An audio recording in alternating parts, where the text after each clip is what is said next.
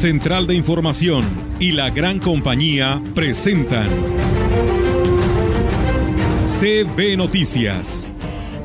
El noticiario que hacemos todos. Información, análisis, reporteros, entrevistas y opiniones a través de la radio que ha documentado dos siglos de historia. XHCB, manejando el rumbo de la comunicación en valles y la región. CB Noticias, primera emisión.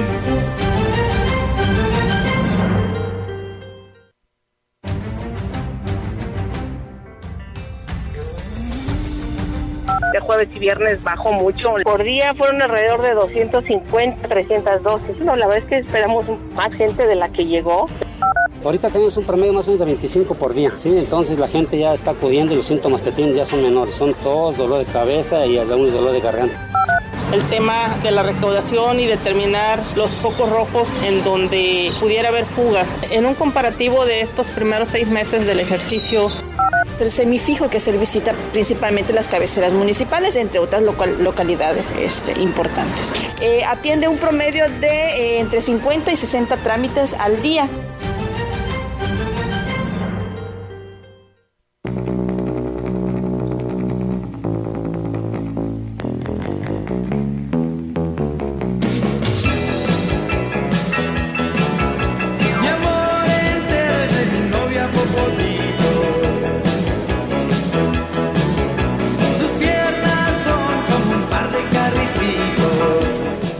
Buenos días tengan todos ustedes. Bueno, hoy amanecimos muy, muy eh, de los años finales de los 50, principios de los 60, con esta melodía que hiciera popular en México eh, Enrique Guzmán, si mal no recuerdo, Rogelio. Así es, buenos días, Víctor. Buenos, días, a todos. Pues es que hay que animarse, hoy es miércoles, mitad de la semana, y pues eh, la mejor forma también de estar con ánimo, con entusiasmo pues es que este, a pesar de las vicisitudes y de todos los problemas que ya hemos tenido y que seguiremos teniendo con respecto a problemas sobre todo económicos, pues hay que levantar la cara, ¿no? Si es que la tengo caída, dijo aquel, y pues seguir adelante. Yo creo que no nos queda de otro remedio, ¿no? Hay que afrontar la vida con optimismo porque pues si vamos a estar tristes todos los días es, es muy complicado, ¿no? Es muy, es muy difícil. Pero sí, eh, me alegraste por supuesto la mañana, pero también me referiste a mi niñez muy temprana, ¿no? Allá cuando yo veía a mis hermanas mayores eh, salir con sus eh, peinados así muy altos, duro el cabello, con aquello que se ponían en el, en el pelo para mantenerlo fijo. No era gel, no era nada de lo que se utiliza hoy. No, recuerdo cómo, creo que le decían laca. y este y con sus eh, vestidos eh, amplios, ¿no? Sus, vestidos amplios a la rodilla. En fin, toda aquella época que vivió esa juventud, la, juventud de esa generación y que eh, pues ha perdurado al paso de los años y trae muchos recuerdos todavía. A mí en mi infancia muy temprana, pero a mis hermanos seguramente, mayores seguramente les transporta aquella juventud que vivieron. Bueno, pues ustedes si tienen también este recuerdos que nos hagan llegar, ¿no? A través de nuestra línea o, bien en, el, en, el, WhatsApp, en los mensajes, porque veía una imagen de 1970, Víctor, y no te voy a decir la serie de características, en una playa. Y olvídate de todo lo que no había en ese entonces, principalmente basura. Y antes, eh, si nos vamos digamos, a los 15 o 20 años de uno, pues nada más usaba una brillantina, no sé si te acuerdas tú. La, la palmolive. Esa era la que te peinaba tu mamá y te ibas a la escuela. Era la única. Había. Desodorantes muy pocos. Había líquida y había sólida, ah, La glostora, ¿te acuerdas? Sí, así. Bueno, ya nos fuimos muy atrás, pero la verdad, eh, este, como que se ha diversificado y eso es bueno porque permite eh, que haya más empresas dedicadas precisamente a que tú estés bien y que te sientas bien. Y, son inversiones que se tienen que dar en un país como México o en todas partes y que son fundamentales porque se crean empleos. Muchos hablan de repente, oye, ya no consumamos esto, ya no les compremos esto, ya este, para que se den cuenta que no son tan necesarios pero si supieran la cantidad de empleos que generan estas empresas y pensaran en ellos, entonces yo creo que cuando menos por eso y, y en menor proporción consumiríamos, Víctor. Sí, claro. Y, ahorita que comentaste lo de la playa y lo de la basura, Rogelio, me, me, hiciste reflexionar acerca de eh, algo que se ha perdido con, con, el tiempo. No sé si recuerdes cuando tú eras niño en tu cuadra, en la calle donde vivías, ver a las señoras muy temprano barriendo el frente de su casa. te ponían a ti, a mí, mi abuelo me ponía a mí. Ah, primero barres el frente de la casa y luego te vas a donde quieras. Así es, y, y, era un orgullo, ¿no? Tener el, el, frente de la casa limpio. Esto lo vemos todavía en algunas comunidades rurales que eh, son muy celosos de esta, de esta costumbre de mantener eh, limpio el frente de la casa, pero aquí en lo urbano lo hemos perdido un poco. Y hay algunas personas que lo han trastocado tan, de tan mala manera que eh, se ponen a, barrer la barrer así entre comillas, ¿no? La calle eh, con la manguera. Sí, es peor. Y es, es, peor, creo. Fíjate que esto lo decimos nosotros para que sirva de ejemplo para los jóvenes y los niños, que no se le cae nada a uno con mantener limpio el frente de la casa. Y sobre todo los comerciantes que esperan que pasen las hormiguitas y los del camión de la basura para este, que esté limpio este lugar. Cuando podemos generar una buena impresión, una mejor impresión Fíjate que en días pasados precisamente falleció la señorita Vilchis, hermana del doctor Vilchis, muy famoso ahí en la colonia Hidalgo. Sí, tenía la avenida secundaria, en consultorio. Ándale, y, yo, pero yo iba aquella, desde, yo creo que desde que nació había dos, bueno, hay, mejor dicho, dos árboles de almendras, o dos almendros. Y ella todas las mañanas me tocaba verla a las 5.25 de la mañana barriendo el frente de su casa hasta que dejó de existir, hace unos días. Entonces, para que nos demos cuenta cómo esos son los ejemplos que debemos de seguir, que debemos de ponderar, que debemos de tomar en cuenta para que nosotros eh, también hagamos lo mismo. Esas son una de las buenas costumbres que no se deben perder. Oiga, y es buen ejercicio, ¿eh? Ah, claro, claro. También. Digo, oye, no barras, no, déjame aquí, sirve que entro en calor y luego ya me, doy una ducha de tres minutos, como dijo un amigo. Así es. Eh, Rogelio, hoy es 27 de abril. Es día de la hepatitis, por cierto. Así es. Y hoy, también un día como hoy, en 1824, nace Alejandro Dumas, hijo, escritor francés. El 27 de julio de 1866 se inaugura en Estados Unidos el primer cable telegráfico transatlántico. En 1866, ¿eh? Y eh, bueno, es parte de, la efemérides de, de las efemérides de hoy y que nos van eh, poniendo en contexto de cómo la ciencia desde hace muchísimos años en la cuestión de las comunicaciones ha sido de constantes eh, avances, ¿no? Y hasta llegar a hoy que usted tiene la información, usted tiene el mundo en la palma de su mano. Claro que sí, y ojalá que la pobreza franciscana no afecte los programas sociales, Víctor, ahora que escuchamos al presidente por la mañana. Así es. Porque sí va a ser muy difícil. Así es. Comenzamos. Comenzamos con la información, si le parece a usted. El 50% de las dosis aproximadamente de lo que se utilizó en la jornada de vacunación contra el COVID-19 a menores de 9 a 11 años, eh, solo el primer día la respuesta de la gente fue buena en las dos sedes. La directora del Hospital General de Ciudad Valles, Mónica González Mojica, reconoció que no es ni la mitad de lo que se tenía estimado de niños a vacunar de jueves y viernes bajó mucho. Por día fueron alrededor de 250, 300 dosis. No, la verdad es que esperamos más gente de la que llegó, pero puede ser un poquito por lo de las vacaciones. Pero bueno, a pesar de que en algún momento también el IMSS tuvo poca afluencia también los últimos días. El primer día creo que fue donde estuvieron más gente, pero después empezó a disminuir. Esperamos por las edades que van a seguir que podamos tener un poquito más de, de gente para vacunar. Destacó que ninguno de los menores presentó reacciones adversas al biológico y tendrán que esperar un periodo de dos a tres meses para aplicarse la segunda dosis. No, fíjate que no, las únicas que tuvimos que subir ahí a la ambulancia fueron por crisis de ansiedad más que otra cosa y pues la verdad es que las las compañeras que nos apoyaron y los doctores estuvieron muy al pendiente y fueron tres, tres crisis de ansiedad nada más, pero no, no hubo ninguna reacción. Estamos calculando, digo, eso también depende de las fechas que nos den, estamos calculando más o menos que sean dos o tres meses, dependiendo de las fechas. La jornada de vacunación para los menores de 5 a 8 años será el del 27 al 29 de julio, eh, es decir, desde hoy, y concluye el primero de agosto. la cual estará llevándose a cabo de 9 de la mañana a 5 de la tarde. Habrá que agregar que son en dos lugares, el Hospital de IMSS y el Hospital General de Valles. Lleven a sus niños, no se esperen hasta el lunes primero de agosto, donde creemos que puede haber muchísima gente, Víctor. Y sigan el ejemplo después de los de la edad media, de los muy viejitos, de los muy ancianos, de los jóvenes de 50, de 40, de 30, de 18, que fueron a inmunizarse y también los menores de 17, era de qué, de 12 a 17, ¿verdad? Sí. Y que hoy, bueno, ya se hizo la de 11, la de 9 a 11 y ahora está la oportunidad para los niños de 5 a 8.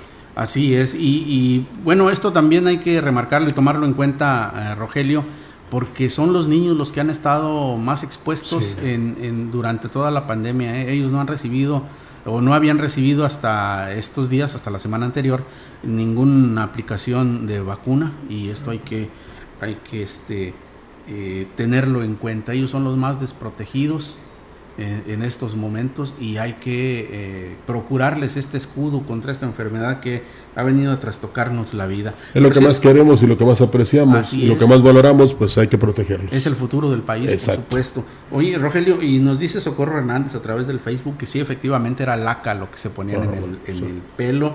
También eh, eh, alguien con terminación 9433 nos dice, buenos días, qué recuerdos, dice, y sí, mi hermana usaba ese tipo de vestidos y mis hermanos la brillantina. Yo tenía como siete años y me trae muy bonitos recuerdos, que es del desengaño, nos dice esta persona. Fíjate nada más. Qué bueno que les despertamos eh, la mente un poquito. Con esa canción viniste a remover muchas cosas, Rogelio. ¿eh? Bueno, pues se trata para que con su participación revelen a muchísimos que dicen que la radio no es importante, que sí lo es. Gracias a nuestros radioescuchas. Por supuesto. Eh, he sido, ha sido muy ligero el impacto que ha provocado en los servicios de salud la quinta ola de contagios de COVID-19 ya que los hospitales se mantienen con un 3% de ocupación y es mínima la demanda en la consulta médica. Lo anterior lo señaló el jefe de la jurisdicción sanitaria número 5, Gustavo Macías del Río.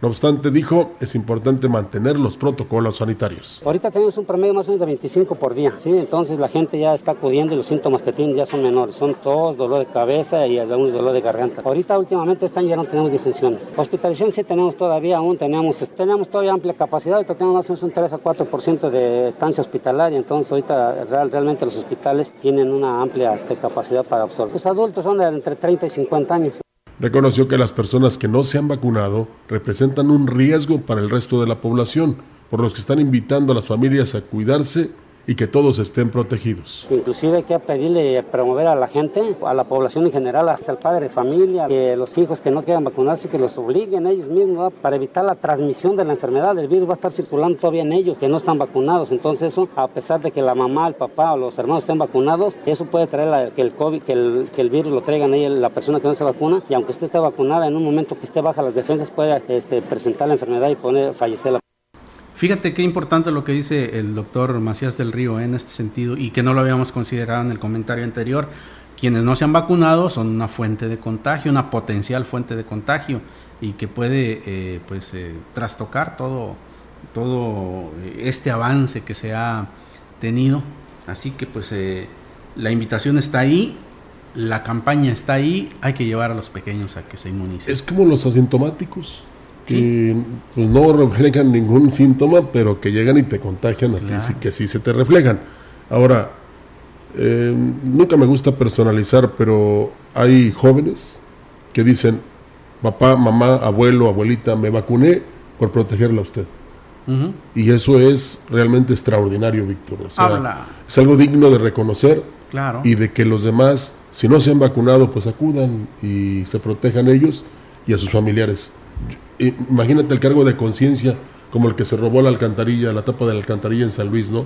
Que provocó que esta niña se ahogara ahí en el drenaje. Sí. El cargo de conciencia que te queda, que dices, no, pues no, yo no me enfermé, pero sí provoqué que se enfermara la otra persona y que quizás hasta falleciera. Sí, claro. ¿Cómo me queda en mi mente esa mala imagen? Y pues me afecta a, no querer. Hubo muchos casos, ¿eh? eh hubo varios casos eh, así similares de personas que infectaron a adultos mayores y que fallecieron muy desafortunadamente. Y sí debe ser una cuestión muy difícil de sobrellevar no el hecho de saber que por porque eh, pues no fuiste capaz de detectar que tenías la enfermedad, que estabas infectado, eh, pues provocaste que otra persona muriera, ¿no? Y aunque de una manera totalmente involuntaria, pero ese fue el resultado y debe ser muy difícil eh, llevar eso eh, como una carga en la vida. Sí, y los mexicanos tenemos esta fortuna, más concretamente los vallenses, ahora que ya los niños también van a ser protegidos, entonces toda la familia, como la imagen de Chedraui, toda la familia va a estar protegida y de esa forma, pues, eh, eh, digamos que enfrentemos mejor esta enfermedad, esta pandemia del COVID. Así es. El desconocimiento del proyecto de remodelación de la plaza principal ha generado opiniones encontradas entre los ciudadanos ya que eh, se dicen en contra de la demolición de la fuente, pero a favor de que se mejoren las condiciones del jardín.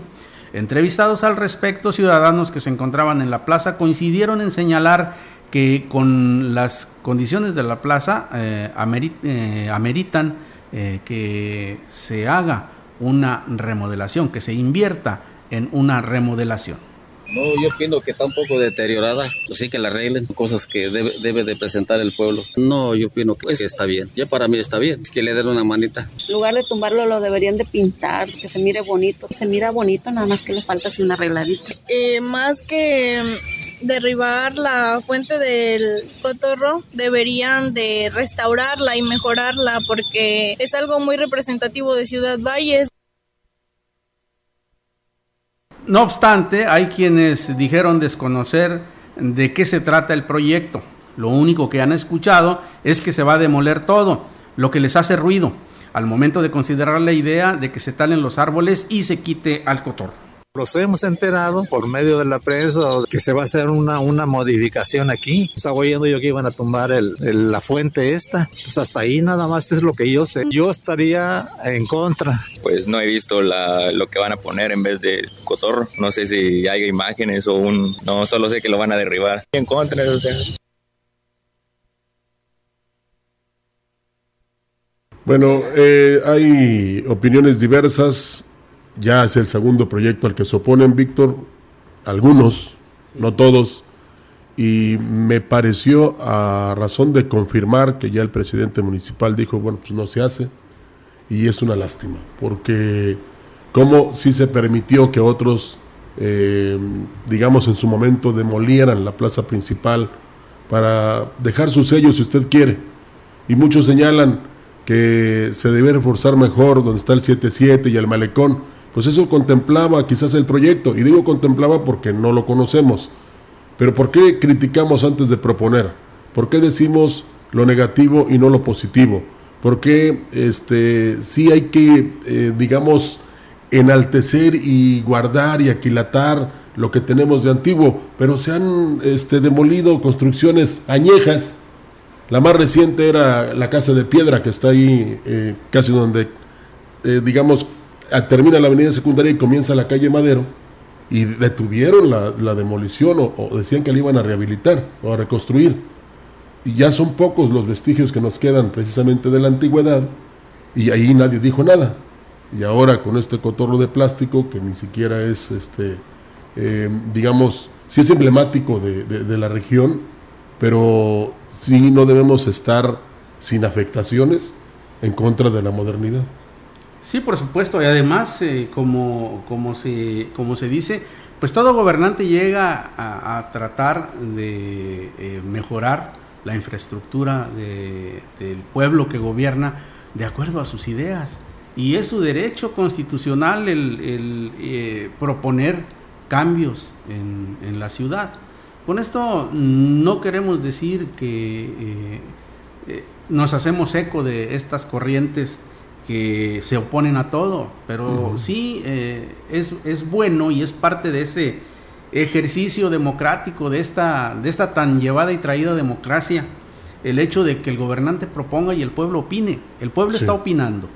Eh, hay gente común y corriente que está opinando, independientemente de todos aquellos que sistemáticamente se oponen a todo lo que eh, proponga el gobierno del Estado, el gobierno municipal e incluso el presidente de la República no debemos eh, generalizar, o sea, no, no, creo que es tan malo el ser pasivos como el oponerse sistemáticamente a todo sin dar una razón de peso, sin dar una, una ah, explicación cabal de, de, esa oposición.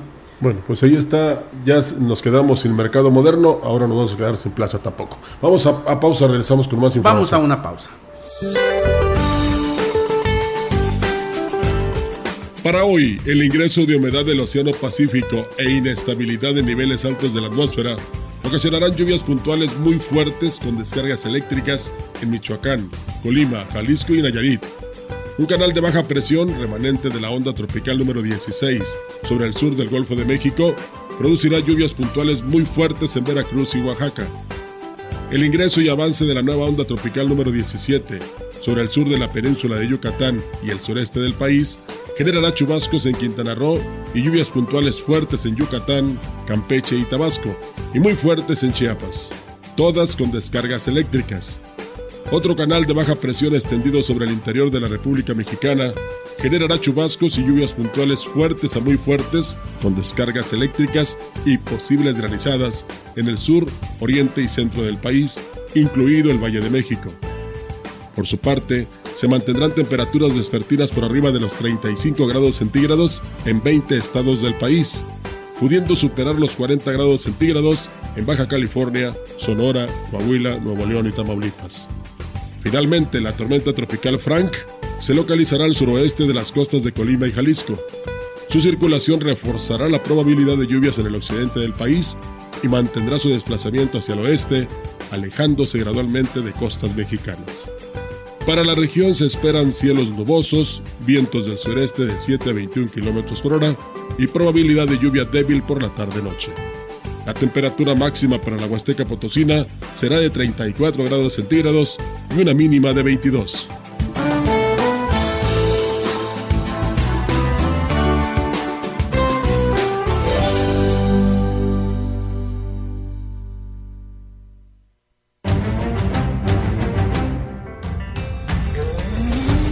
El contacto directo 481-382-0052. Mensajes de texto y WhatsApp al 481-113-9890 y 481-113-9887. CB Noticias. Síguenos en Facebook, Twitter y en lagrancompañía.mx.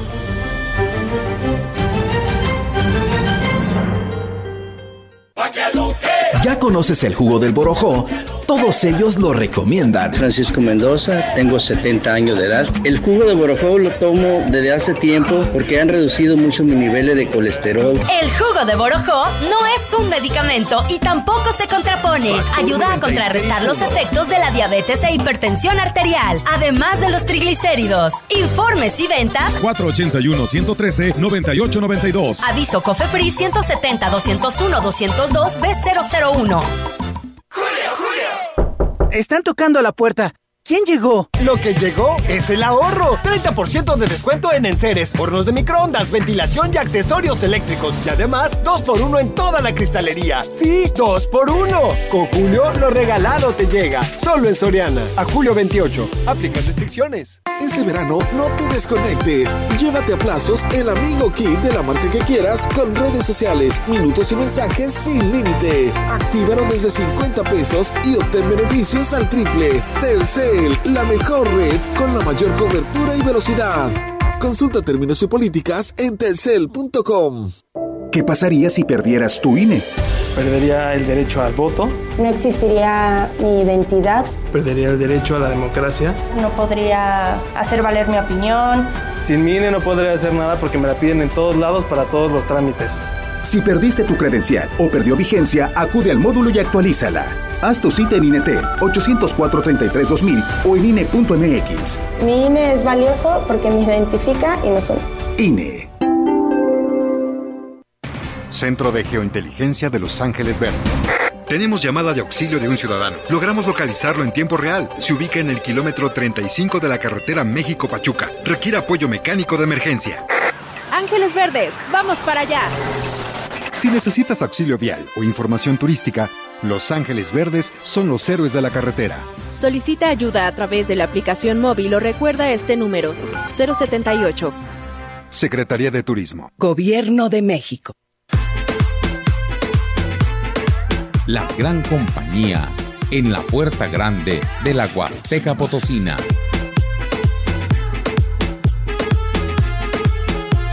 XHCD México con 25.000 watts de potencia, transmitiendo desde Londres y Atenas, en Lomas Poniente, Ciudad Valles, San Luis Potosí, México. Teléfono en cabina 481-382-0052.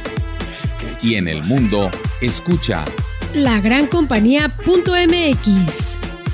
La diferencia de escuchar radio. XHCB 98.1 FM. Bueno, llamó, llamó un vecino de Praderas del Río, dice que no está de acuerdo en que se derribe el cotorro. No se preocupe, no se va a hacer ya la obra. Y yo decía que era de plástico, no, es de fibra de vidrio, ya me aclararon aquí. Y lo más eh, importante que les quería comentar, porque una persona que me llamó también y nos refleja o nos revela que mejor habían de tapar los baches y que las lámparas y que no, no sirven. Mire, lo de los baches, o sea, rehabilitación de calles y el alumbrado público y el servicio de recolección de basura, eso lo hace el ayuntamiento, son servicios básicos. Pero en este caso de, le voy a poner el ejemplo del jardín principal, eh, son empresarios que quieren invertir. Y por lógica el empresario no va a decir, oye, vengo a invertir en taparte los baches.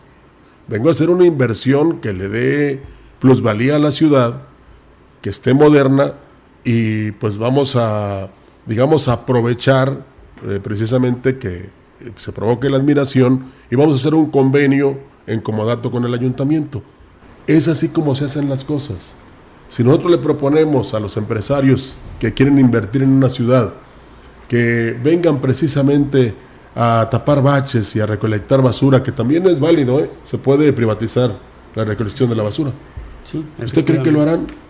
Pero ya, como les dije, no se preocupen, ya nos enteramos que el presidente municipal va a echar para atrás ese proyecto porque somos más, entre comillas, los que no queremos que se haga.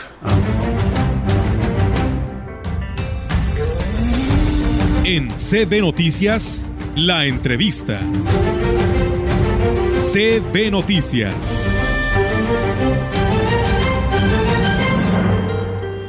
Y sí, como escucha usted, bueno, tenemos una entrevista. Hoy le agradecemos muchísimo al ingeniero, ingeniero Mario Rojas Hernández, él es el eh, delegado de Infonavit en San Luis Potosí, que nos tome la llamada y le saludamos con mucho gusto. Ingeniero, ¿cómo está? Muy buenos días. Encantado, ¿cómo está? Muy buenos días, a sus órdenes. Ingeniero, bueno, pues eh, hay eh, en el, circula en redes sociales y en diversos medios este eh, eh, pues asunto de eh, personas que aprovechándose de la buena fe de quienes requieren una vivienda están realizando fraudes porque están ofreciendo retirar dinero del Infonavit para pues otras otras cuestiones. ¿Qué nos puede decir al respecto, ingeniero? Sí, mire, desgraciadamente dada la la situación por la que el, país está atravesando, pues de repente se presta a este tipo de, personas, ¿no? Que quieren siempre aprovecharse de la, de la buena fe y de la necesidad de nuestros derechohabientes. Justamente es, es un problema que estamos combatiendo porque sí, están, están ofreciendo falsamente entregar recursos que son los recursos de los trabajadores, que directamente es la subcuenta de la vivienda, entonces, sí, sí es un tema en el que pedimos a nuestros derechohabientes y a, pues a todo el público que lo esté escuchando, pues a que no caigan en este tipo de fraudes, ¿no? Y evitar este que les den ese, ese tipo de promesas. Lo que siempre hacemos es invitarlos a que se acerquen aquí al instituto y nosotros con todo gusto los podemos orientar.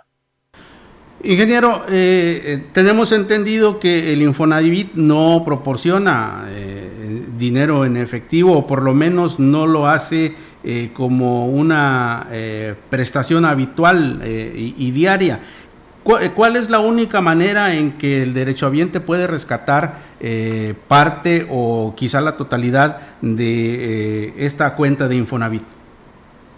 Mire, efectivamente, el, el Infonavit, pues la, natura, la naturaleza de, del instituto, pues es justamente dar, dar vivienda a los trabajadores, ¿no? A nuestros derechohabientes. En efecto, pues no, no se trata de, de una institución que se dedique a prestar dinero ni a proporcionar recursos de, de manera este, habitual.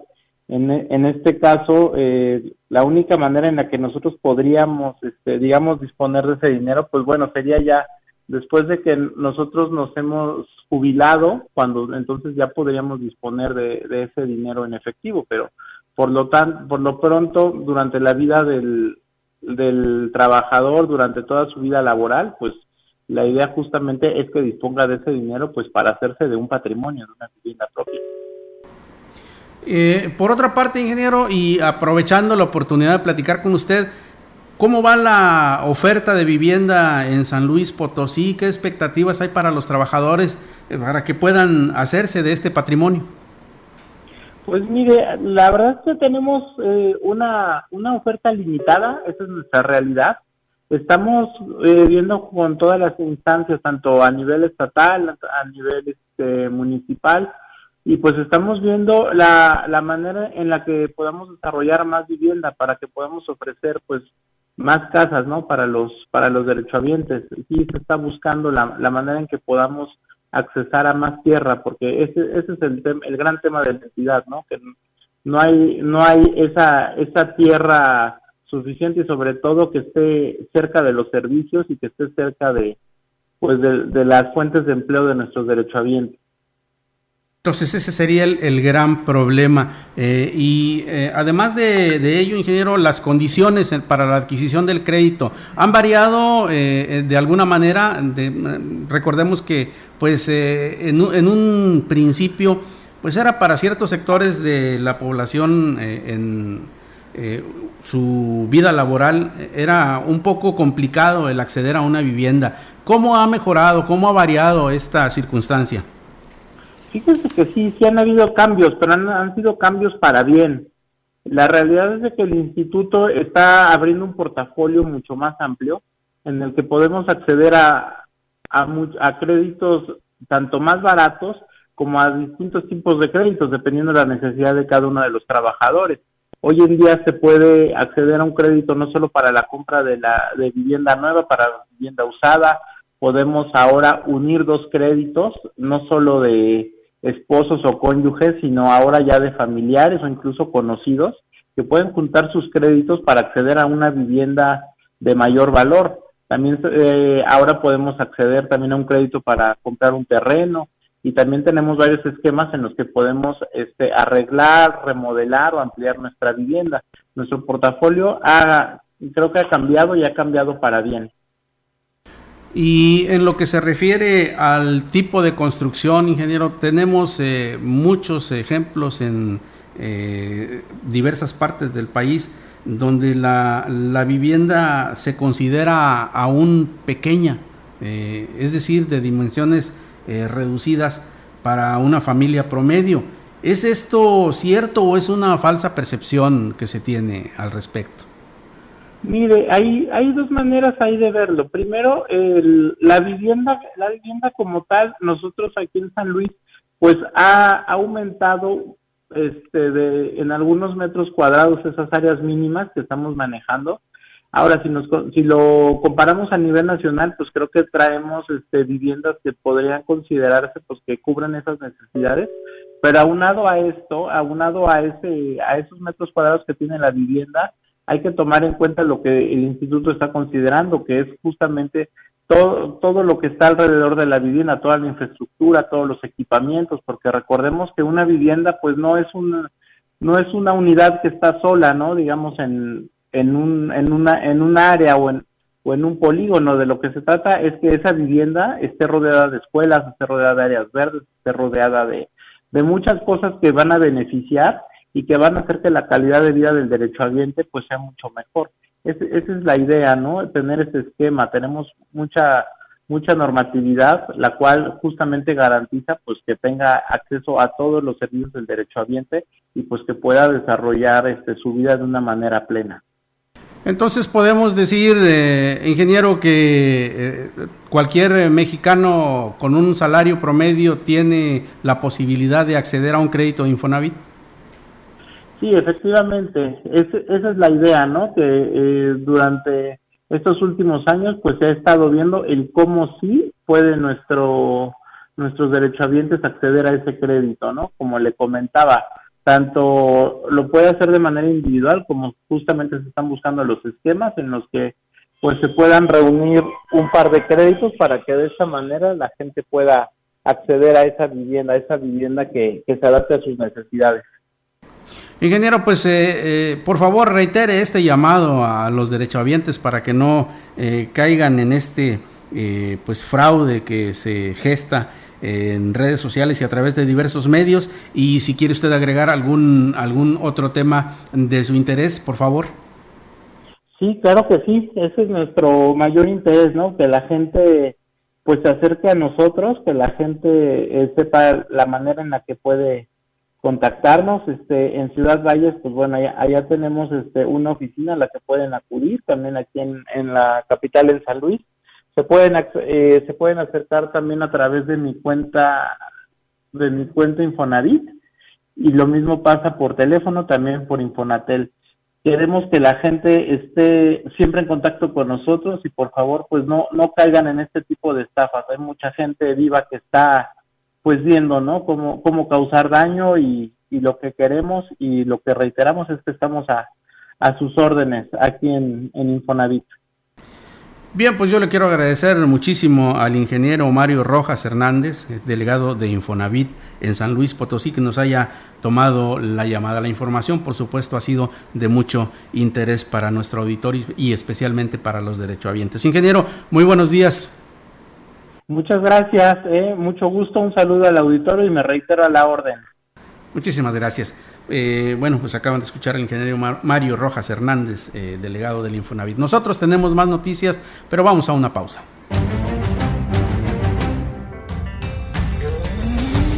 El contacto directo 481-382-0052 mensajes de texto y WhatsApp al 481-113-9890 y 481-113-9887.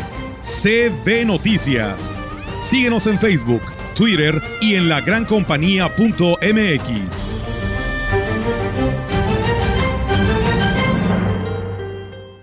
Gracias a los acuerdos en la Cámara de Diputados, se creará el Centro Nacional de Identificación Humana para garantizar a toda persona desaparecida el derecho a ser buscada y localizada. Este centro diseñará, ejecutará y dará seguimiento a las acciones para recuperar y resguardar muestras humanas para su identificación. También apoyará a las fiscalías especializadas y locales para desempeñar labores de ubicación y búsqueda. Cámara de Diputados, Legislatura de la Paridad, la Inclusión y la Diversidad. ¿Ya conoces el jugo del borojó?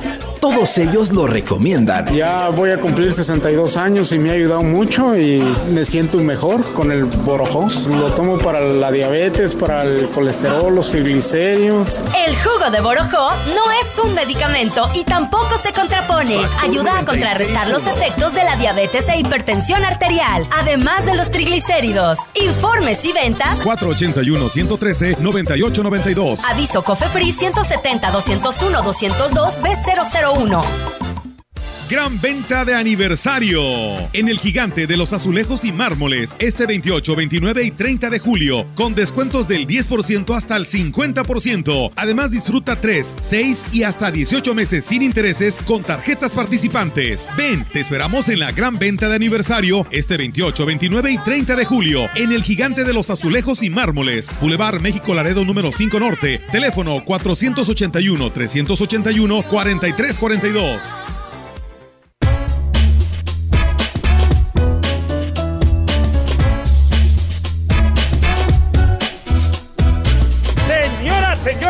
Señorita, para el antojo, para el encargo, para el café o en el mercado, ya sea la torta, el helado, una boleada de zapato o un pago en algún lado, una moneda de 20, su mejor aliado. Las monedas de 20 pesos con distintos diseños son válidas para realizar y recibir pagos. Úsalas, Banco de México. En la opinión la voz del analista marcando la diferencia. CB Noticias.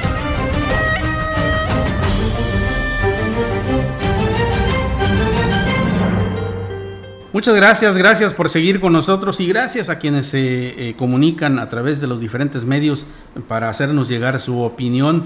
Mire, nos llama una persona del auditorio y nos dice lo siguiente, dice, sobre los proyectos que tiene contemplados el señor presidente eh, para Ciudad Valles y con todo el respeto para quienes opinan eh, que se puedan lograr esos proyectos, eh, seguramente brindarán a Ciudad Valles una mejor imagen. Y aquí lo que nos dice es que, que los haga sin pedir opiniones, de lo contrario no se, hará, no se hará nada como en el mercado.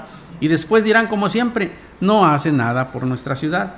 Eh, pide a las personas que dejen trabajar al presidente para un mejor Valles para todos. Bueno, las opiniones son diversas, Robert, eh, Rogelio, son muchas eh, eh, opiniones a favor, muchas opiniones en contra, y ahí está, pero precisamente esto es parte de la polémica que se da y que debe ser sana en un municipio, en un estado, en un país que se diga democrático. Sí, es que habemos muchos rectores de la ciudad, ¿no? Que queremos que se haga lo que nosotros queremos o lo que nosotros opinamos o estamos en contra de todo. Sí. Y luego ya cuando se convierte un beneficio social o económico en político, ahí se echa a perder. Así es, efectivamente. Bueno, pues ahora tenemos la opinión del maestro Marco Iván Vargas. Adelante. ¿Qué tal amigas y amigos de la gran compañía? Es un enorme gusto para mí saludarles nuevamente por este medio. En esta ocasión quiero compartir con ustedes un par de apuntes a propósito de algo que ocurrió ayer.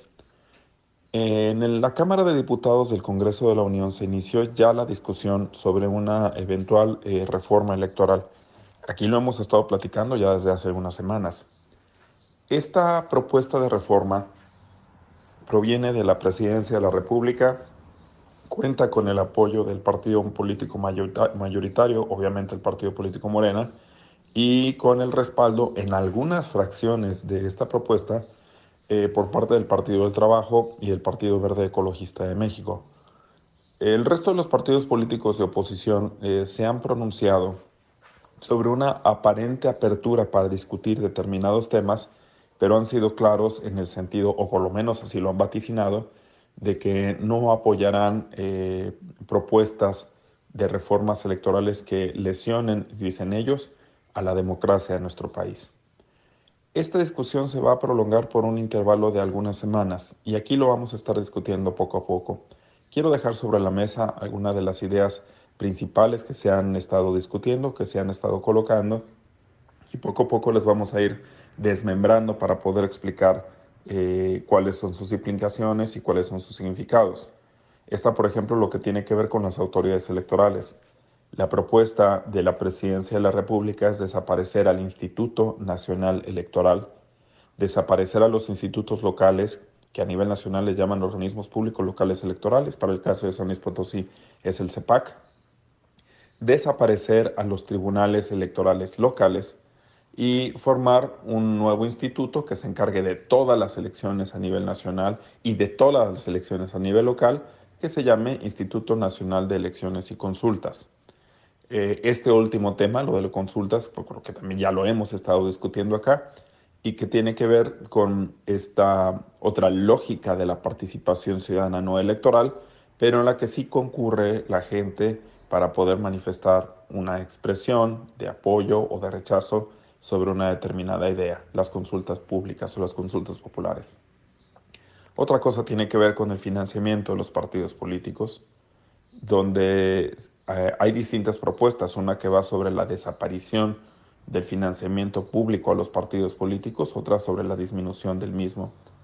Y hay otras eh, iniciativas que de nuevo estaremos detallando acá eh, con todo detalle sobre la integración de los congresos, sobre la integración de los ayuntamientos, es decir, de las juntas de gobierno en cada uno de los municipios. En principio, con lo que quiero que se quede usted para iniciar con esta discusión es con la regla de oro. Estos cambios requieren de una modificación constitucional y de acuerdo con lo que dispone nuestra constitución, para poder modificarla, para poder cambiarla, se requieren dos terceras partes del voto de ah, las diputaciones presentes en el Congreso. Ningún partido político o ninguna alianza por sí misma cuenta con esas dos terceras partes. Es decir, que si el partido político Morena, junto con el Partido del Trabajo y el Partido Verde, pretenden impulsar determinadas iniciativas, sí o sí requieren del apoyo del resto de los partidos políticos. Por eso la discusión es importante. Por eso la conciliación entre partidos políticos sobre el modelo de sistema electoral que se pretende establecer es importante y como siempre, como siempre, todas estas iniciativas, las que son de importancia, las que son de altura, tienen que salir de un acuerdo político de alto nivel. No hay que ponerlo en términos de negociación, no hay que ponerlo en términos de discusiones oscuras, cerradas o de intercambios entre fuerzas políticas. Por acuerdo político de alto nivel me refiero a estos debates públicos muy abiertos que se sostienen a sí mismos, no por la cantidad de estridencia que generan, sino por la cantidad de apoyo informado, de apoyo informado, sin manipulación de argumentos, sin debates falsos, sin eh, calumnias, sin difamaciones donde al final de cuentas la ciudadanía, que es la propietaria de su propia democracia, pueda conocer y saber y participar de estos procesos. Lo estaremos acompañando durante las siguientes semanas. Muchas gracias. Nos escucharemos nuevamente el próximo miércoles. Al contrario, maestro, gracias por su colaboración. El incremento que se ha reflejado en la recaudación del Ayuntamiento de Valles ha sido histórico en comparación con años anteriores. Tan solo en el primer semestre del año en curso, la diferencia supera los 25 millones de pesos. La tesorera municipal Anel Coronado Aguilar Dijo que este aumento también se refleja en las participaciones, lo que les ha permitido cubrir las necesidades del municipio en diferentes aspectos. El tema de la recaudación y determinar los focos rojos en donde pudiera haber fugas. En un comparativo de estos primeros seis meses del ejercicio, en consideración a los primeros seis del, del 2021, la recaudación propia se ha aumentado en un 15%. Esto lo podemos traducir en aproximadamente 20-25 millones de pesos. Reconoció que, aunque el pago del predial es el impuesto que más recurso deja a un ayuntamiento, les ha sorprendido el área donde se disparó significativamente el ingreso en comparación con la administración anterior. Eh, un incremento muy, muy, significativo en el área de panteones, ha aumentado hasta un 600%. No existe una explicación del por qué. Por ejemplo, el tema de panteones, en los primeros seis meses del año anterior, pues los, los ingresos no eran más de 100 mil pesos. Y ahorita tenemos en esos primeros seis meses pues, casi 800 mil. Entonces se supone que hace un año era más recurrido, ¿verdad? Esta área por pues, el tema de salud. En otra información, la Secretaría de Desarrollo Urbano, Vivienda y Obras Públicas informó que han sido detectados actos de vandalismo en contra de la nueva infraestructura urbana instalada en el próximo circuito Potosí, específicamente en postes y luminarias, por lo cual presentará la denuncia correspondiente ante la Fiscalía General del Estado. Isabel Leticia Vargas Tinajero, titular de la CEDUBOP, explicó que cuentan con eh, fotografías, videos y otras evidencias de personas que se han dedicado a causar daños o desperfectos en la nueva infraestructura instalada en los más de 43 kilómetros que comprenden esta vía metropolitana. Dichas evidencias serán presentadas en la denuncia ante la Fiscalía. Expresó su preocupación por estas acciones que no solamente retrasan las eh, mejoras al desarrollo urbano, sino que abonan a que esta vía continúe siendo ejemplo de la herencia maldita que potosinos han padecido y que ha afectado su seguridad y movilidad. Vargas Tinajero explicó que Sedubob entregará las pruebas correspondientes y la autoridad responsable será la encargada de aclarar el tema. Sin embargo, no descartó que eh, se trate de un tema político causado por personajes contrarios a la nueva y renovada administración estatal.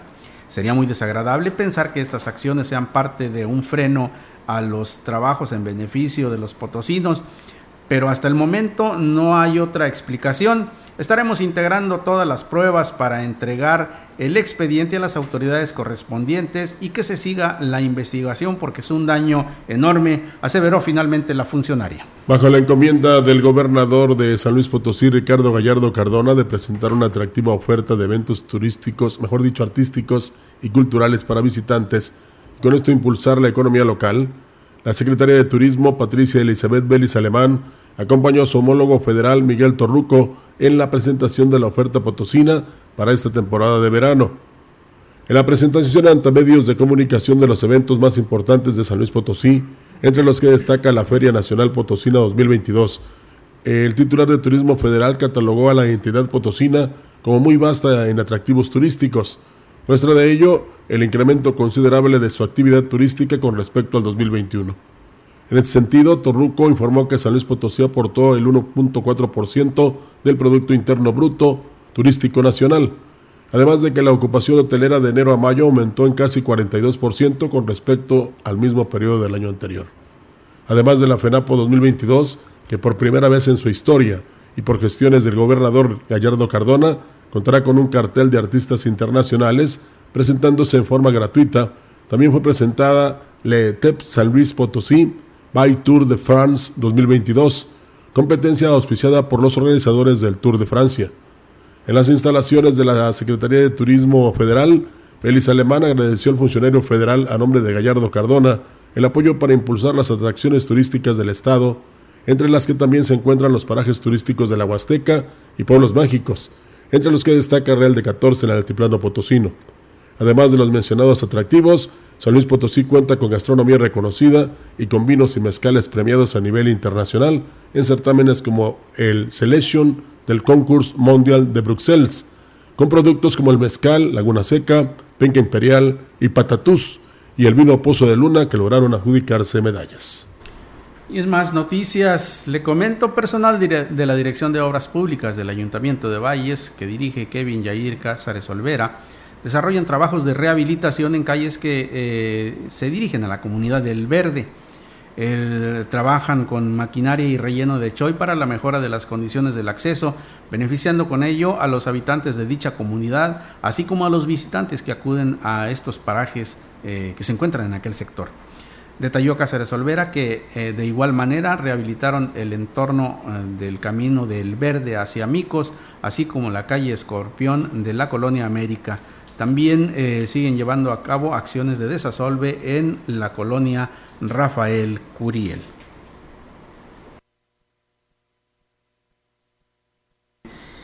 Bien, y eh, déjame eh, decirte, Rogelio, que ayer eh, por la tarde se llevó a cabo la presentación de este grupo Giro 8, este grupo de danza, un grupo brasileño que se presentó en el Teatro Fernando Domínguez del Centro Cultural en el marco de la vinculación con el Festival de Danza Lila López que se realiza cada año en San Luis Potosí.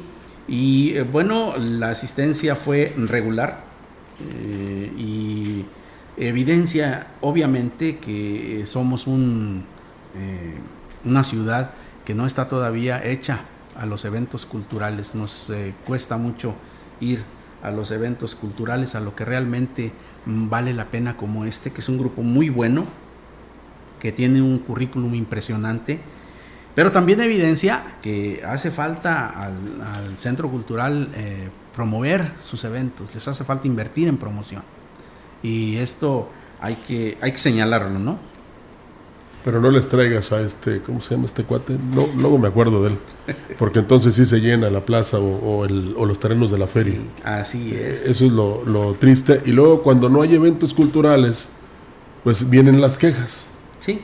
Que no se hace nada. Como pasa en la capital del estado, dicen que, pues a excepción de la FENAPO, que ya vimos que va a ser un gran éxito por lo que se prevé y que ya está reconocida incluso por el secretario de Turismo Federal eh, quieren una serie de eventos, pero aquí debe haber una comunión, una combinación, una unidad entre los que pueden, que en este caso son los empresarios o los industriales, en conjunto con el gobierno del Estado, traer una serie de eventos que también eh, originen derrama económica. Sí, por supuesto. porque todo quieren que lo haga el gobierno del Estado, o el gobierno municipal, o el gobierno federal, pues oye, de perdido, haz la propuesta, pero también del tanto por ciento, ponle un poquito, ¿no? Entonces, porque es fundamental. Sí, claro.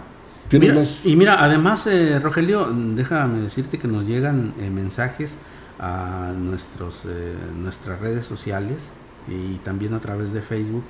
Por ejemplo, la de este viajero, esta persona que fue a San Luis Potosí y denuncia que en un, perdió una hora en un tramo de 20 kilómetros, esto a causa de las reparaciones que se llevan a cabo en la supercarretera.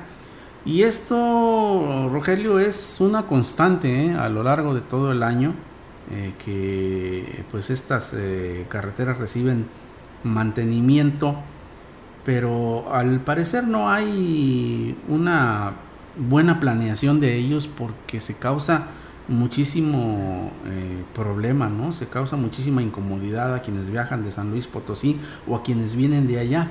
Nos comentaba la licenciada Marcela que eh, esto se refleja mucho más en las personas que van todos los días, por ejemplo, de Matehuala, la capital, eh, por cuestiones de trabajo.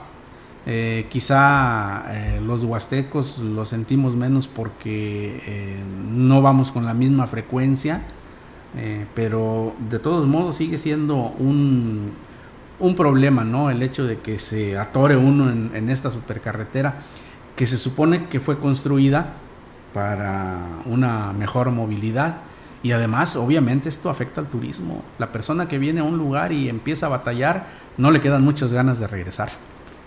Pues así pasa. Eh, también nos eh, mandan un WhatsApp, dice, eh, disculpen por lo que voy a decir, que ha habido muchas fiestas y reuniones y ahí habría muchas personas sin vacunar, sin vacunar y ahí está el contagio, es lo que nos señalan.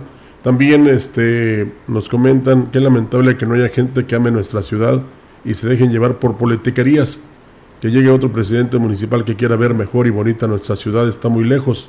No hay gente que ame nuestro valles, son pocas las personas con ese corazón y disponibilidad. Río Verde nos está rebasando. Le pedimos a nuestra gente oriunda, súmese al progreso y propongan de acuerdo a su alta cultura y ayuden que los cambios se den y se conserve las tradiciones de un kiosco, de un kiosco y la naturaleza. Súmanse, no detengan, no se detengan en chulear a nuestra puerta grande de la Huasteca Potosí. Si le podemos llamar chulear, eh, yo lo traduciría en la modernidad que se buscaba, pero que ya no.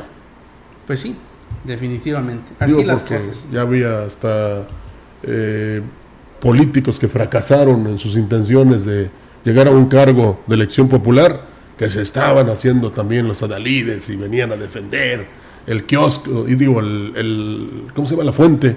Eh, ojalá que también se sumen cuando tengan que este, originar recursos para rehabilitar esta fuente. Sí, efectivamente. Y si se cae, pues que no le echen la culpa al ayuntamiento. Creo que este tipo de cuestiones deberían estar alejadas de la política, pero desgraciadamente son, es, la política es implícita en todo este tipo de acciones porque se manejan dineros públicos. Rogelio, intereses también personales. Así es. Vámonos. Nos vamos, Rogelio. Muchísimas gracias por habernos acompañado y bueno, le invitamos a que se quede con la programación de CB La Gran Compañía. Va a pasar un rato muy ameno, créalo usted. Gracias, buenos días. Buenos días. CB Noticias, el noticiario que hacemos todos. Escúchanos de lunes a sábado 2022. Todos los derechos reservados. CB, la gran compañía, la radio que ha documentado dos siglos de historia en Ciudad Valles y la región.